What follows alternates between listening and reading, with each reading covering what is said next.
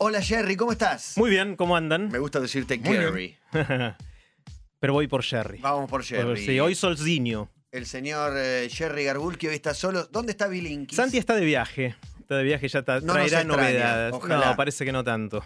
Ojalá. ¿Y usted, Capitán Frío, de qué nos va a hablar? Bueno, les voy a hablar de varias cosas, pero antes contarles que ya están online tres de las charlas del Bien. último evento de TEDx Río de la Plata ED, dedicado 100% a la educación.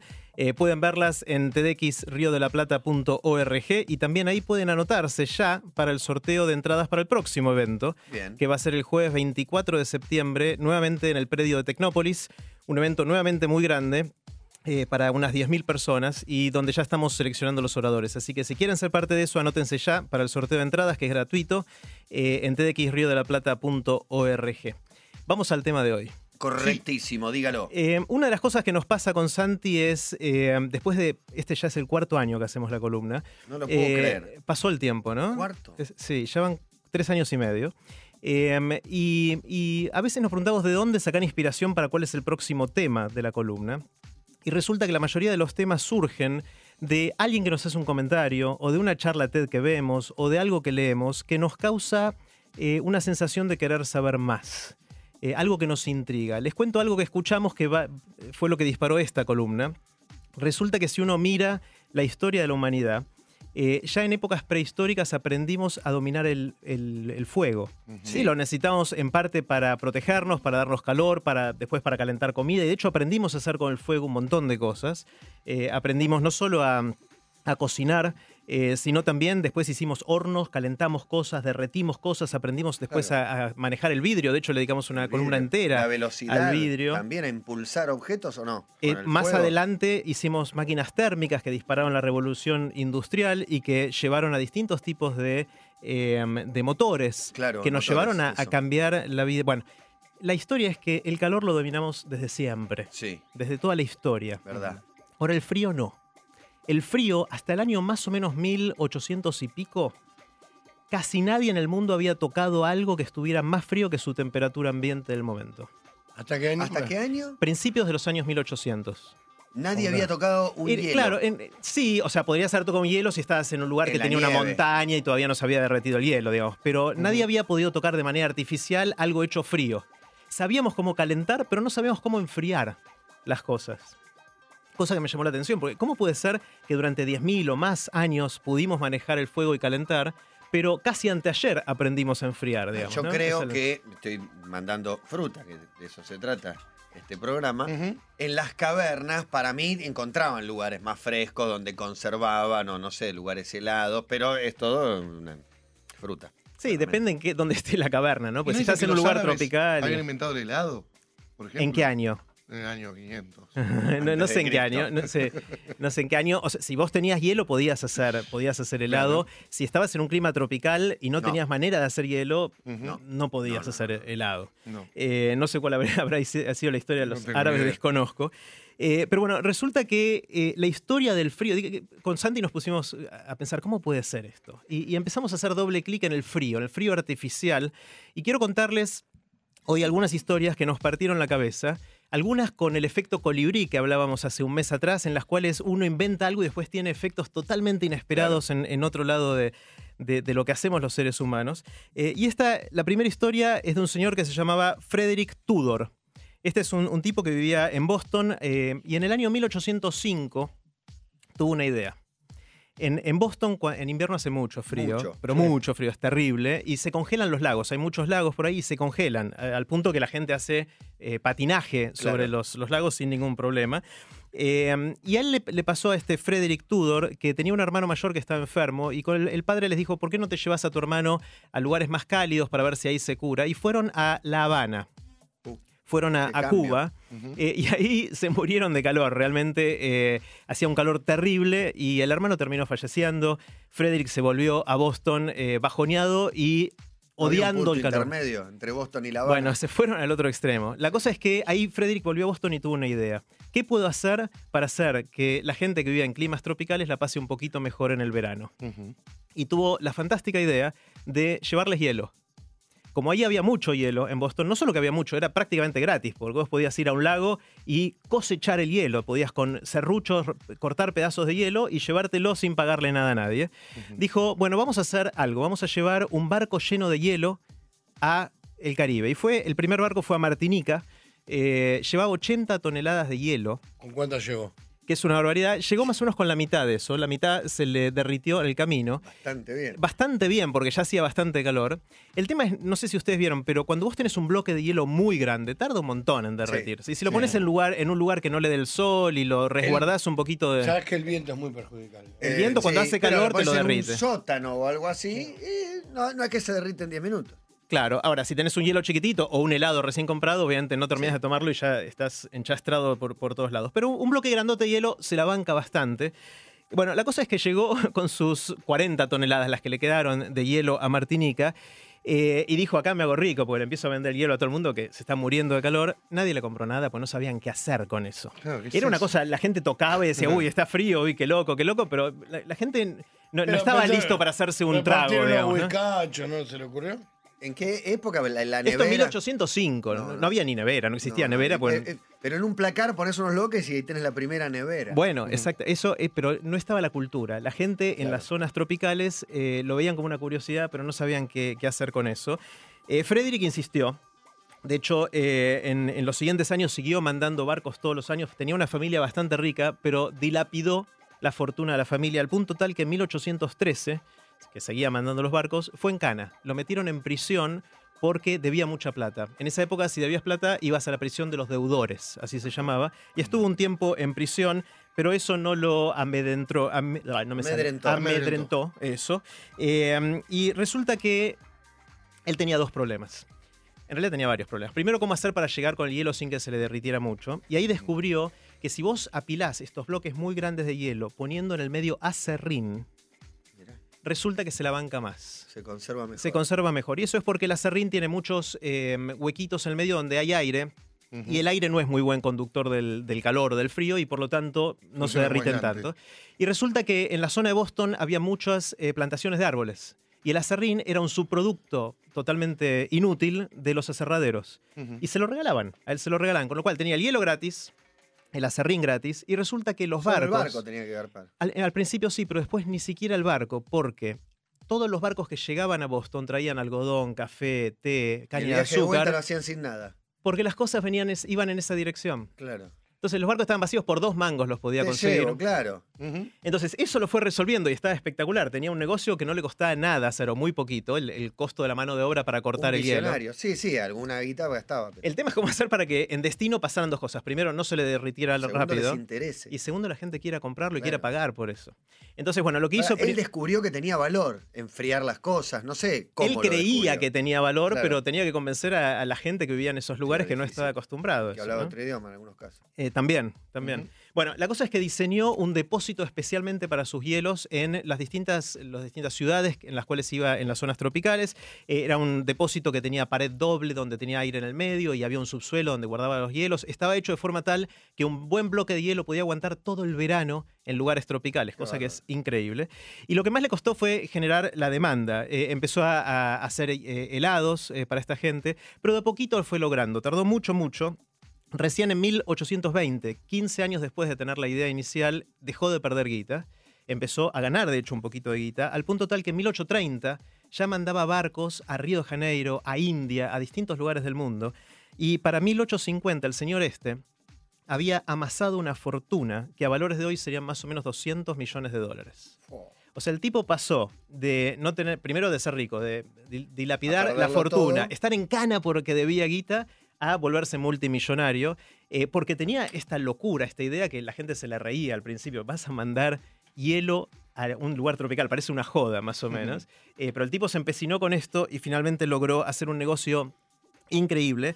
eh, y, y fue la primera cosa que, que viajó de lugares fríos a lugares calientes. Porque en general las cosas, como las que les contaba antes, viajaban de los lugares calientes a lugares fríos y él logró todo esto. Ahora es interesante la dinámica que, que fue pasando. Como las plantaciones de café, caña de azúcar, té, etcétera, estaban en lugares cálidos, mucha gente se iba a trabajar ahí. Al haber mucha gente ahí, estaba esta demanda potencial por refrescarse y él la aprovechó mandando cosas desde los otros lugares, de los lugares más fríos a los lugares más calientes. Entonces, más o menos en un periodo de 50 años, el hielo pasó de ser una curiosidad con la que no sabían qué hacer, a ser después una, eh, un lujo, porque la gente lo empezó a comprar pero era muy caro, y finalmente terminó siendo una necesidad. Una vez que acomodás tu vida a ese tipo de cosas, es muy difícil vivir sin ese tipo de Claro. comodidad, ¿no? En De medio refresco. pasaron 50 años también 50 de años. desarrollo donde todo estaba cambiando. Totalmente. El- es interesante cómo él empezó a mandar esto, obviamente no solo al Caribe, sino a los estados del sur de Estados Unidos, que también sufren muchísimo el, el calor. Eh, um, no sé si, si a ustedes les llamó alguna vez la atención la cantidad de hielo que le ponen los yankees a la bebida. Sí, Sí. Aún en Es invierno. terrible, en invierno, pero es Parecido puro hielo y un poquito de Además, hasta en hoteles de. Grandes hoteles de, de lujo, ¿no? Hoteles pedorros tienen la máquina de hielo en los, Eso los me- a mí pasillos. me llamó Máquina de muchísimo hielo la en cada atención. pasillo de, de cada Es muy- piso. Hubo Que en general te hoteles- mata el asesino cuando vas Y ahí. dos o tres, dos o tres por piso en algunos casos, pero también, acá también me parece, la M Dorado, las cadenas Pero ¿y por qué? norteamericanas te ¿Para ponen escatimarte? 32 hielos, cosa que si no la tomaste enseguida estás tomando agua. Claro, acá te lo hacen porque es el manual que tienen de cómo se hace, que es el mismo manual de todo Sí. el mundo, pero que ¿Es porque les gusta o para poner menos gaseosa en el Yo vaso? les digo, sin hielo, sin hielo, dámela. Sí, Claro. la, gaseosa la igual cuesta dos mangos, con lo cual es- no, no es inimaginable. justo la gaseosa. Puede ser, inclusive.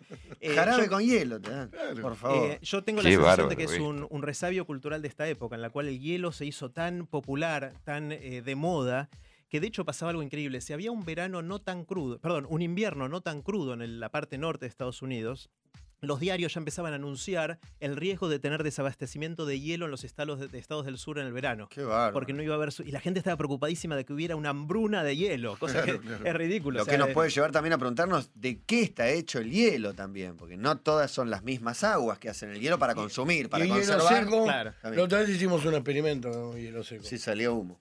Y explotó. Ah, sí.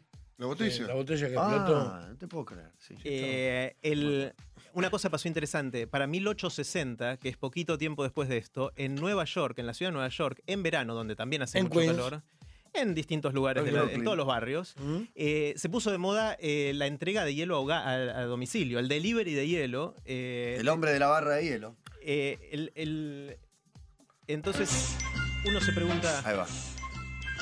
¿Se acuerdan de esto? o no? Claro. Pero vos, Matías, tenías 3, 4 años cuando sucedía esto. Yo fui a ver Titanes en el Ring, no es una historia familiar, no me acuerdo.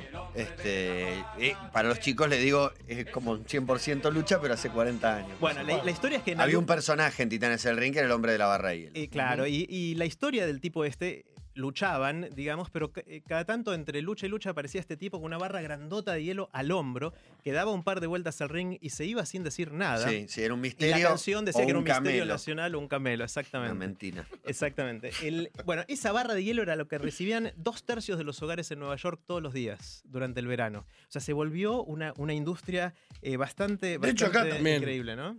Y los fines de semana, si tienen que ir a conseguir hielo en una estación de servicio, no hay ninguna. Se agotan y en la estación de servicio te rompen el marulo con la bolsita. Con la bolsita. Bueno, esto, esto cambió un montón de cosas. En particular, cambió el comercio de la comida. Cómo podíamos conservar comida, carne fresca y poder llevarla desde Kansas claro. hasta la costa este o la costa oeste para, para consumo. Hasta ese momento, eh, si vos querías tener carne fresca, tenías que criar al ganado cerca de tu ciudad o tenías que transportarlo vivo en camiones por 2.500 kilómetros. Se te morían la mitad de las vacas y realmente la carne que llegaba no estaba En tan buen buena, ¿no? no. Entonces, ahora es interesante cómo este tipo que tuvo esta idea loca cambió un montón de cuestiones eh, culturales, eh, no solo en Estados Unidos, donde empezó todo esto, sino en, en el resto del mundo, ¿no? Esto es un poroto al lado de lo que pasó cuando empezamos a hacer frío artificial. Porque es el hasta, frío ahora, hasta ahora es frío natural. Es el Mm, hielo, hielo. que agarrás de un lado y lo movés Claro. a otro lado que, donde hace más calor. Eh, um, el, el frío artificial tiene una, una historia muy interesante. Eh, um, hay, hay un tipo que se llama John Gorey, que era un médico, un médico en el estado de Florida, donde para el año 1842 hubo un brote muy grande de malaria. Ajá. Eh, y tenía él un montón de pacientes con fiebre terrible y quería hacer que bajara la fiebre. Entonces le colgaba hielos de los que le mandaba Frederick Tudor desde Boston, los colgaba en el techo eh, de los lugares donde estaban los pacientes para tratar de refrescar un poquito el ambiente y más o menos funcionaba. Pero eso no le goteaba, qué feo, porque estás con fiebre y te Y te gotea. frío. Tremendo, en la cama. Una Bueno. tortura. Por lo menos es fresco, es, agua sí, sí. fresquita, por ahí no, no está tan mal con el calor que debía hacer ahí, ¿no? Ahora, ese año fue un año en el cual hubo, hubieron muchos huracanes. Ajá. Eh, entonces varios de los barcos de Frederick Tudor con el hielo no pudieron llegar. Y a este tipo se le acabó el hielo. Y entonces empezó a desesperar porque tenía a los pacientes que estaban sufriendo mucho dijo, ¿qué puedo hacer? Eh, y empezó a experimentar con eh, tratar de conseguir frío artificial. Ujú. Hoy lo llamamos aire acondicionado, pero lo que Sí. él hizo esencialmente es agarrar un gas.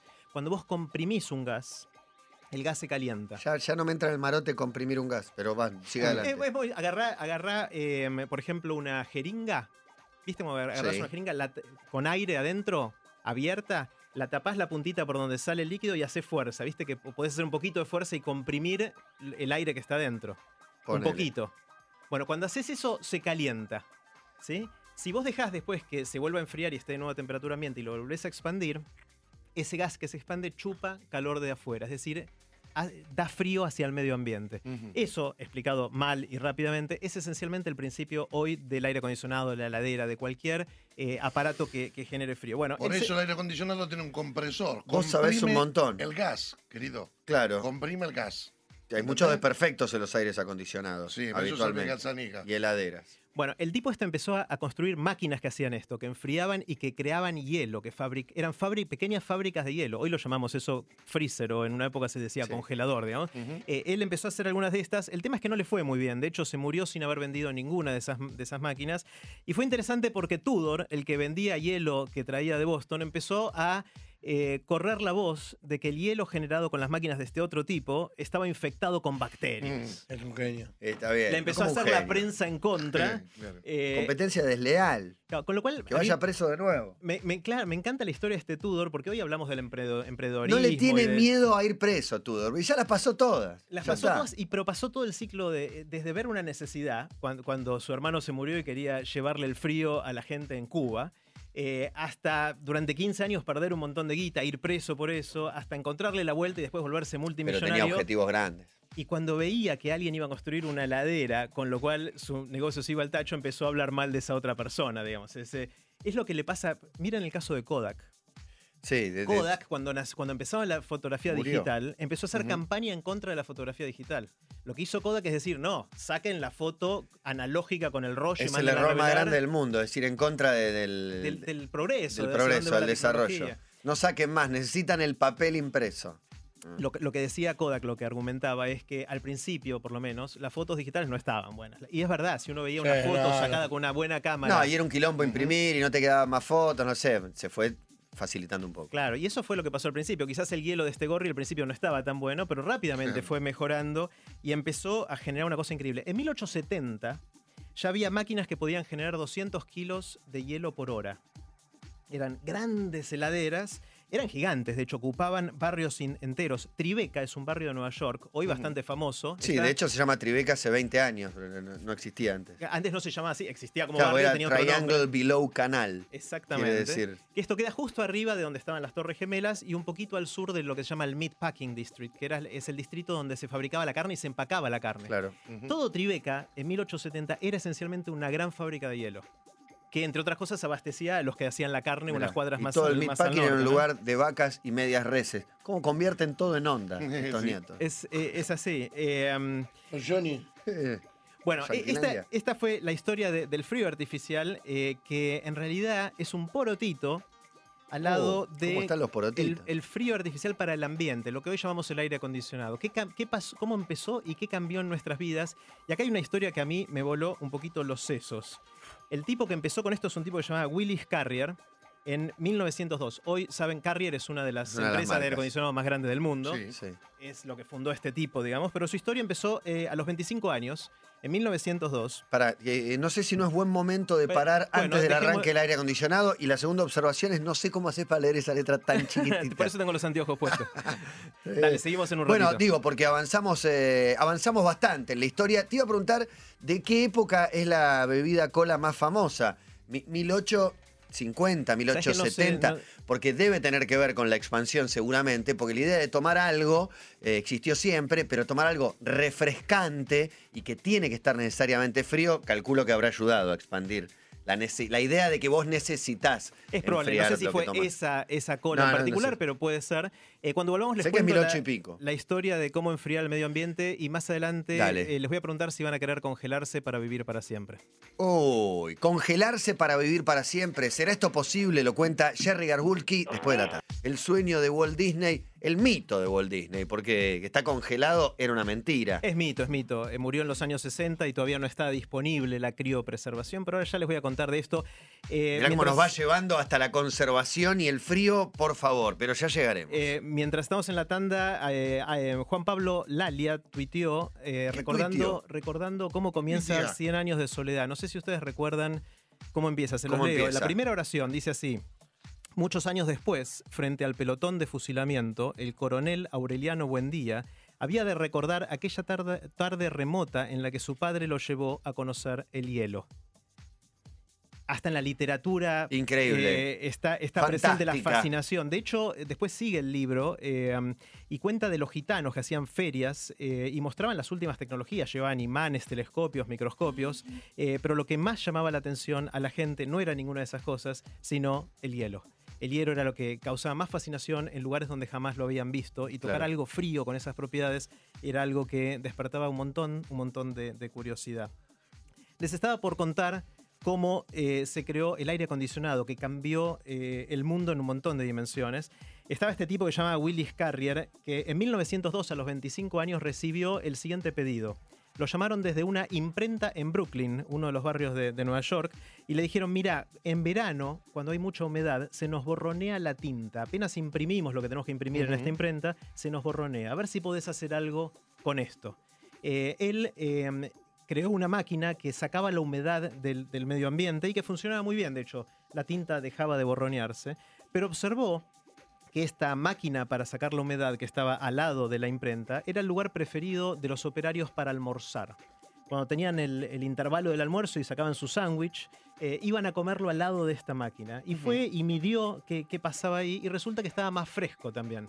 No era solo que sacaba la humedad, sino también que enfriaban eh, estas máquinas. Y así ese fue el, comienzo de, de esta gran empresa, que hoy es una empresa muy grande en, todo el mundo de, de estas cosas. Eh, y 23 años después, en 1925, hizo el debut en, en público esta, esta gran empresa eh, en un cine en Nueva York, el cine Rivoli, de Paramount.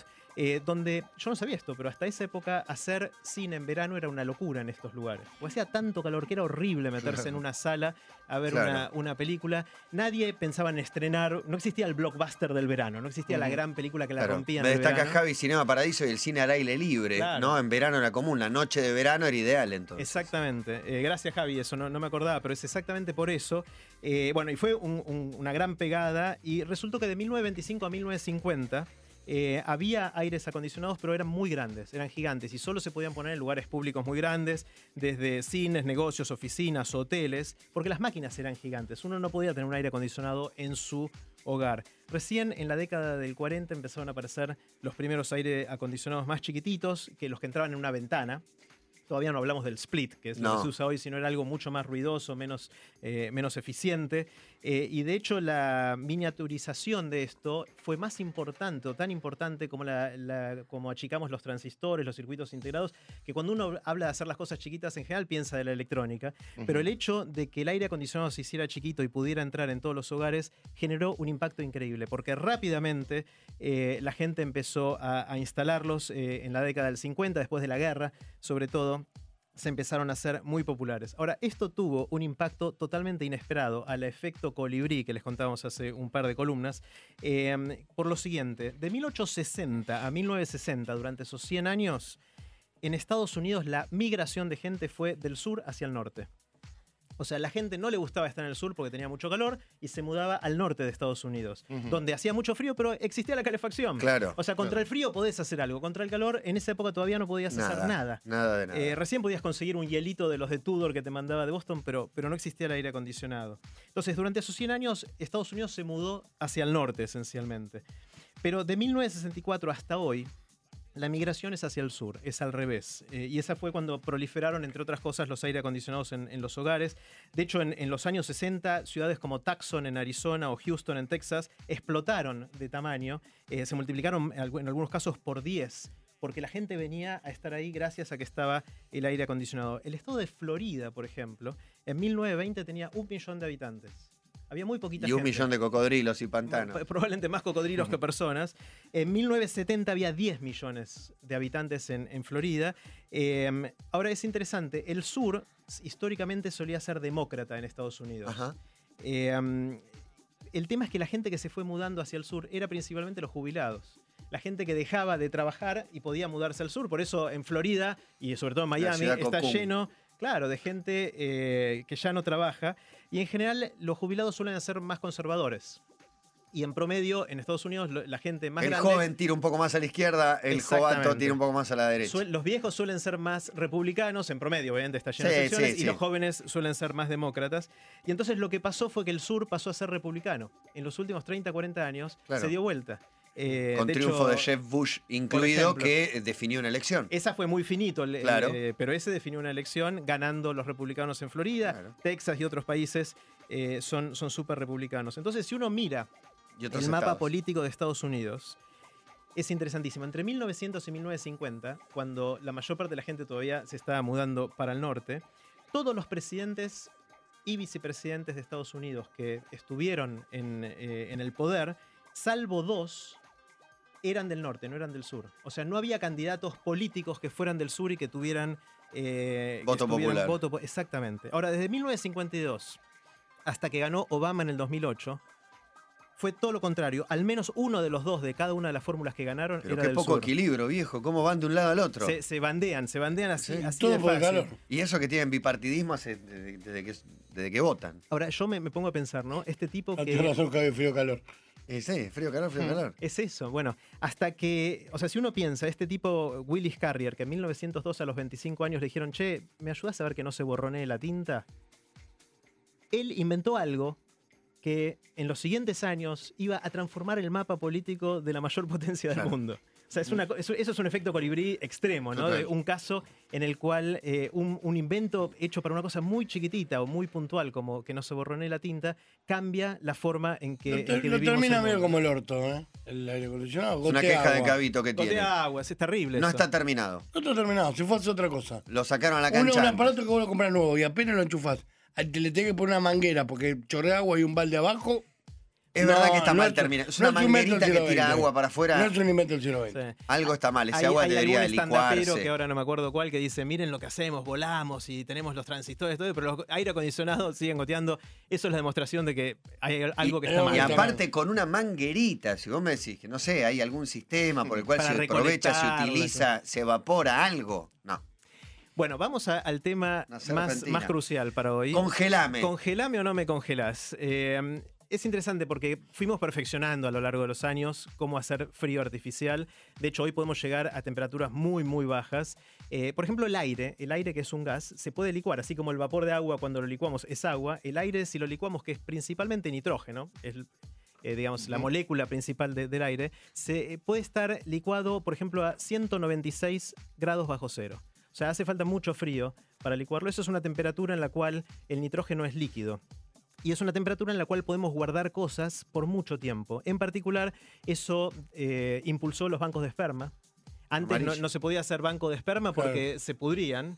Eh, cuando vos los congelás pueden resistir un montón de tiempo y cuando los descongelás con el proceso adecuado, que no es, no es fácil, pero ya sabemos hacerlo, esos espermas se pueden utilizar para que madres solteras tengan hijos, para que parejas lesbianas tengan hijos y un montón de cosas más, inclusive para que parejas puedan, una vez que eh, el hombre no tiene más espermas, puedan seguir teniendo hijos más adelante. Eh, se pueden eh, preservar células madre para tratamientos futuros. Se puede hacer criopreservación de embriones. Ahora con toda la movida que hay para que la, hacer tratamientos de fertilidad, parejas Claro. que no pueden tener eh, hijos, lo que se buscan es generar eh, em- embriones eh, viables, es decir, que puedan ser hijos. En general le hacen tres o cuatro, le implantan uno o dos y los otros los congelan por las dudas para más adelante. No, el avance de la genética es impresionante y bueno, ahí estamos congelando. Eso quiere decir que en este caso, por ejemplo, hay mujeres que deciden trabajar más tiempo. Cambió la- Ujú. la, la- la demografía de la fuerza laboral, porque dicen, vamos a posponer un poco, puedo tener hijos a los 30, a los 40 o hasta los 50 en, en algunos casos. Mucho cambio. Ahora la pregunta es si vamos a poder preservar, o crío preservar, crío viene de frío, crío preservar el cuerpo entero. Está el mito de Walt Disney, que dicen a Walt Disney lo congelaron, cosa que es mentira, está enterrado en un, en un cementerio. Eh, pero no es mentira que sí haya gente congelada. Hay, hay de hecho unas cuantas personas eh, congeladas. ¿En qué altura de su vida se congelaron? ¿Qué edad tenían? Muertos, su estado de, vivo. Bueno, de esta- salud. Yo voy más porque ¿no? que los órganos duran el doble. Más o menos, esa es mi, mi cruzada. No Bueno, sé cómo hacerlo. es- la- la lógica es la siguiente. eh, porque al principio esto genera un poco de rechazo, ¿no? ¿Cómo vas a congelar un cuerpo muerto? Em, hace 100 años, si alguien dejaba respirar, estaba muerto. Hoy, si alguien en la calle deja respirar, le hacemos 18 cosas antes de declararlo muerto y muchas veces los resucitamos. O sea, le hacemos eh, distintos tipos de ejercicios de respiración, de maniobras, Sí. eh, de primeros auxilios. No solo cuando te deja de latir el corazón, cuando tenés otros síntomas, muchas veces ter- terminan estando vivos. Entonces, la pregunta es, ¿qué va a pasar en el futuro? Hoy declaramos muerte a gente que no sabemos cómo resuci- resucitar, pero quizás en el futuro, así Claro. como fue avanzando lo que hoy consideramos estar muerto o no estar muerto, quizás en el futuro encontramos la manera de hoy a la gente que la damos por muerta, volverlo a la vida. De hecho, hubo un capítulo que hicieron donde hablaban de, eh, tenés el ACV, le mandás al médico, che, mira, tengo un ACV y está yendo como parte de los avances que Exactamente, que está- está la, la medicina está avan- avanzando un montón. Entonces uno se puede preguntar, si hoy no tengo la forma de resucitarme y me acabo de morir, ¿por qué no preservar mi cuerpo? Por ejemplo, congelándolo, donde se preserva toda la estructura del cuerpo, y más adelante, cuando esté la forma de resucitarme por lo que me acabo de morir, que me descongelen y vea si tengo una chance de volver a la vida. Hoy se fue mejorando la forma en que se congela, porque en general si vos lo congelás de manera, de fuer- con fuerza bruta, destruís el cuerpo. Claro. Eh, pero se fue aprendiendo un montón de cómo hacer eso. Todavía no sabemos cómo descongelarlos, pero la esperanza es que al ritmo que está avanzando la ciencia, quizás dentro de 50, 100, 150 años, haya la forma de volver a esta gente a la vida. Tiene que haber un presupuesto destinado a ver cómo descongelar los cuerpos congelados. Exactamente. Bueno, ahora les cuento cuánto cuesta si están interesados en firmar la línea de puntos. A ver, Eh, hay, hay una organización que se llama Alcor, es una organización que ya está hace varias décadas, es Sí. una organización sin fines de lucro eh, que está basada en, en Estados Unidos y lo que hacen es, si vos te asociás a Alcor, eh, cuando tenés una pulserita, eh, llevas una pulserita todo el tiempo que dice, si me encuentran muerto, por favor, pónganme en una bañadera con hielo y llamen a este número. Y lo que hace esta gente es manda un comando como un SWAT, un comando de, de rescate, que viene a buscar el cuerpo eh, y que le hace todo un procedimiento que ya fueron mejorándolo con el tiempo para ver cómo hacer para preservarlo en nitrógeno líquido a 196 grados bajo cero, hasta que se encuentre una manera de resucitar a esa persona y curarle la razón que lo acaba de ¿Y matar. dónde están estos Esto están en? Arizona. En Estados Unidos creo que es Arizona. Bueno, un freezer Eh, gigante, este- es este- un no, no, son- tinglado refrigerado. Eh, es- Hay muy, muy de película, me da que son Hacen 10 hamburguesas. ataúdes parados con hielo alrededor. Hacen hamburguesas también esta gente. No, y con, y con luz azul. Eh, le- eh, No es interesante cómo es. Son, son tanques metálicos que Muy tienen la altura de un cuarto, digamos, tienen dos metros y medio de alto más o menos, eh, y tienen un diámetro que será de un metro, un metro y pico, y adentro de cada uno de esos tanques hay nitrógeno líquido y adentro tienen cuatro cuerpos. Eh, hay cosas interesantes, por ejemplo, los, cuartos, los cuerpos los ponen cabeza para abajo. Ajá. Yo me imaginaba el cuerpo paradito ahí, ¿no? Pero está con la cabeza para abajo, porque si llega a haber un derrame de nitrógeno, lo último que se calienta es la cabeza y lo que más quieren proteger es, la, es la parte de abajo. Es, es una cosa que, que empezaron a hacer. El riesgo de que pase es muy bajito, pero ya quedó como forma cultural de hacerlo. Ahora, es interesante cuándo congelar a la persona, porque uno querría que lo congelen, si creen todo esto, antes de morirse, para que haya más chances de Claro. eh, que te puedan resucitar después. Si tenés un Claro, no sería que- resucitar técnicamente, porque tus órganos funcionan, tu corazón andaba. Claro, el tema es que congelarte antes de morirte es homicidio. Claro. Hoy Ah, no podés claro. congelar a alguien antes de que se murió. No, lo está Estás matando. violando un montón de leyes. No Ni cana, siquiera, cana, ni claro, siquiera claro. con su propia voluntad, ni siquiera No, con su firma. No, hay, hay algunos vericuetos en algunos países y en algunos estados de Estados Unidos que, que permitirían hacerlo. Por ejemplo, si vos estás en, en- en una situación terminal y te negás a comer y a tomar, en algunos estados te dejan que los médicos dejen de hacer eso, entonces te morís más rápido y ahí pueden hacerlo, pero terminas muriéndote. O sea, podés acelerar la muerte, eh, pero no podés congelar todavía a, a nadie vivo por más que esa persona quiera. O sea, hoy legalmente no, no se puede hacer en casi ningún lugar. Eh, Esto, en general, eh, la gente, esto no es barato. Esto, si uno quiere congelar todo su cuerpo, eh, son 200 mil dólares lo que cuesta. Es, es bastante guita, es mucha ¿Mil guita. dólares de un plumazo o tienes un mantenimiento Bueno, mensual? Eh, o no, anual. No, no, lo haces de un plumazo. El ma- Más la el- luz. está- estás muerto, no vas a Luz. pagar después, claro. Nitrógeno. Se encargan de cobrártelo antes, Digo, porque una vez que estás eh, congelado está. es difícil de exigirte que sigas y pagando. genera ¿no? guita, claro. Entonces lo que hacen es, en general, es a través de un seguro de vida. Vos sacás un seguro de vida, pagás 50 dólares por mes o lo que te Ujú. corresponde a por tu edad, para tener el beneficio de que cuando te mueras el seguro pague 200 mil dólares. Y eso se los dan directamente a esta organización Alcor, que es alcor.org. Eh, y, y Barra ellos- columna. y- y- y- claro, eso.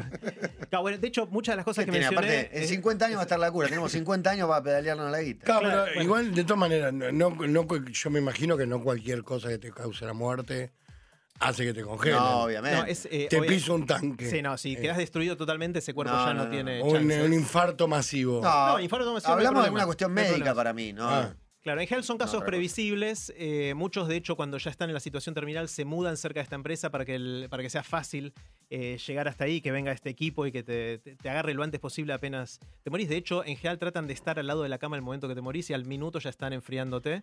Hay todo un problema porque Mamita. si vos congelás eh, al cuerpo humano así como está, se forman cristales de hielo, porque uno tiene un montón de agua dentro, y esos Sí. cristales al crecer rompen las células, rompen los tejidos, y realmente el cuerpo que queda es prácticamente inutilizable. Entonces ellos desarrollaron toda una tecnología por lo cual lo primero que hacen es deshidratarte, te sacan todos los líquidos del cuerpo, el agua, la sangre, etcétera, y lo reemplazan por un líquido que es como un anticongelante, como los que le ponen a los autos en los lugares que hace mucho frío, eh, para que puedan de alguna manera ir congelándote hasta llegar a 196 grados bajo cero sin destruir eh, tu cuerpo. Y fueron creando otro tipo de cosas que hay que hacer para preparar el cuerpo para que tenga buenas chances dentro de 50 o 100 años de poder ser revivido y curado de lo que lo llevó ¿Crees a en la eso? muerte. ¿Lo harías? No hace falta creer. Yo eh, hasta, hasta el momento de preparar esta columna sabía muy poquito de esto, había escuchado un poquito, sabía del mito, del mito de Walt Disney. Pero veamos lo siguiente. Uno, si alguien está muerto, si alguien parece muerto en la calle, le tratamos de hacer resucitación. Si yo me, si me pasa eso en la calle, quiero que alguien me, me trate de resucitar Sí. porque yo quiero seguir viviendo. Claro. Por supuesto. Eh, entonces, ¿por qué no querer seguir, seguir viviendo hacia adelante? Es una opción que uno tiene. Obviamente ellos no saben cómo descongelarte hoy y cómo revivirte. La apuesta es que en algún momento sí vamos a saber y que las precauciones que tomaron para congelarte son suficientes para que puedas volver a la vida. Ahora, Yo firmaría enseguida si tuviera la plata para hacerlo. claro. eh, porque creo que te da una opción. Después vos podés decidir suicidarte si querés. Claro, pero, por pero lo menos tenés la opción de poder seguir Pero te. ¿no? despertás en el 2104. ¿Y Está buenísimo. Sí. Y digo, y qué temporada de basta de todo sería esa? Y no, porque ya lo dejé sin, durante 52 años no lo hicimos. Bueno, bueno, entonces. ahí, ahí Javi menciona Futurama. bajamos. Eh, es interesante porque si hay otra a mis más hijos, barata. no, tengo algo que pero, pero una sola cosita. Oh, no. Esta gente que te congela al mismo tiempo también está ¿No los investigando la manera de. Sí, hay, hay un montón de organizaciones. Sí. Si no, es un almacén. Sí, Ahora les Sí. cuento. Les, Depósito. les cuento primero una opción más barata y después Una para que guita usan la ilimitada. guita. A ver. Si no tenés las 200 lucas, los 200 mil dólares, eh, hay una opción más barata que cuesta 80 mil dólares, que es preservar solamente la cabeza. Ahí sí Futurama. Ahí, y Mirá. es exactamente Futurama, porque ahí le sacan la cabeza, y Javi me hizo acordar de esto, eh, te sacan la cabeza y te tienen que encontrar un cuerpo después. claro. eh, eh, pero No, el te futuro andás a despiertas ver pero de- el cuerpo sobra. El tema es tu cabeza. Te Claro. despiertan y dicen, mira, está todo bien, pero los cuerpos no los sabemos hacer, maestro. ¿Qué Bueno, haces? eh, Sos una cabeza un es bastante interesante porque en estos tanques de, de metal pueden guardar cuatro cuerpos y seis cabezas. Entonces yo me imagino abrir ese tanque, debe ser una, una imagen bastante, bastante increíble. Muy buena la cabeza. Eh, Chelios. y, y esta plata, estos 200 Para mil dólares. Eh, más o menos la mitad, un poquito menos de la mitad, se usa para todo el proceso de congelamiento, que es un lío, porque te tienen que mandar un equipo, tienen que hacer un montón de intervenciones para poder congelarte bien. Y el resto se usa para que puedan preservarte para siempre, porque estos son, estos tanques que tienen el nitrógeno líquido, no necesitan electricidad. Esencialmente son termos bien aislados, donde está este nitrógeno líquido a 196 grados bajo cero, y cada tanto tienen que ponerle un poquito más de nitrógeno líquido por arriba, porque se evapora un poquito. Y eso cuesta una, una plata, que financian con los intereses de lo que uno deja y esto Ah, puede durar por para un montón de tiempo. siempre. Es increíble el para siempre. Es difícil decir para siempre, pero por lo menos por un tiempo. Están hace pongo en 40 el- años y ¿Lo harías? Digo. Desde porque No, si vivieras en Estados Unidos, la guita la muy tendrías. millonario y no, No, sé. eh, pagas un la- seguro por mes. Claro. No se trata de ser millonario. yo sí lo haría. ¿Por qué no? O sea, si te puedes arrepentirte después, pero si no lo haces, Sale 300 pesos por mes, ponele. No, no, hoy no lo haría. No sé por qué. ¿Por Por- qué eh, no? Me Es parece, no, es algo meramente cultural. Creo Ah, que si sí. mi entorno todos lo hicieran, capaz que me sumo. Eh, en eso me, sí siento haría, ¿eh? muy volátil. No sé si tendría la iniciativa yo de ir a convencer a mis amigos, mi gente. Che, ¿lo hacemos? Que Mm. No sé. Es no sé por qué. Por ahí porque me acabo de enterar. Como Diego, yo también lo haría, pero la verdad es que hace 40 años que están dando vueltas y muy Sí. poca gente se anotó. Nada más que mil y pico de personas se anotaron para esto, que es relativamente poco estando 40 años. Y de hecho, ya hay preservados en frío 136 personas.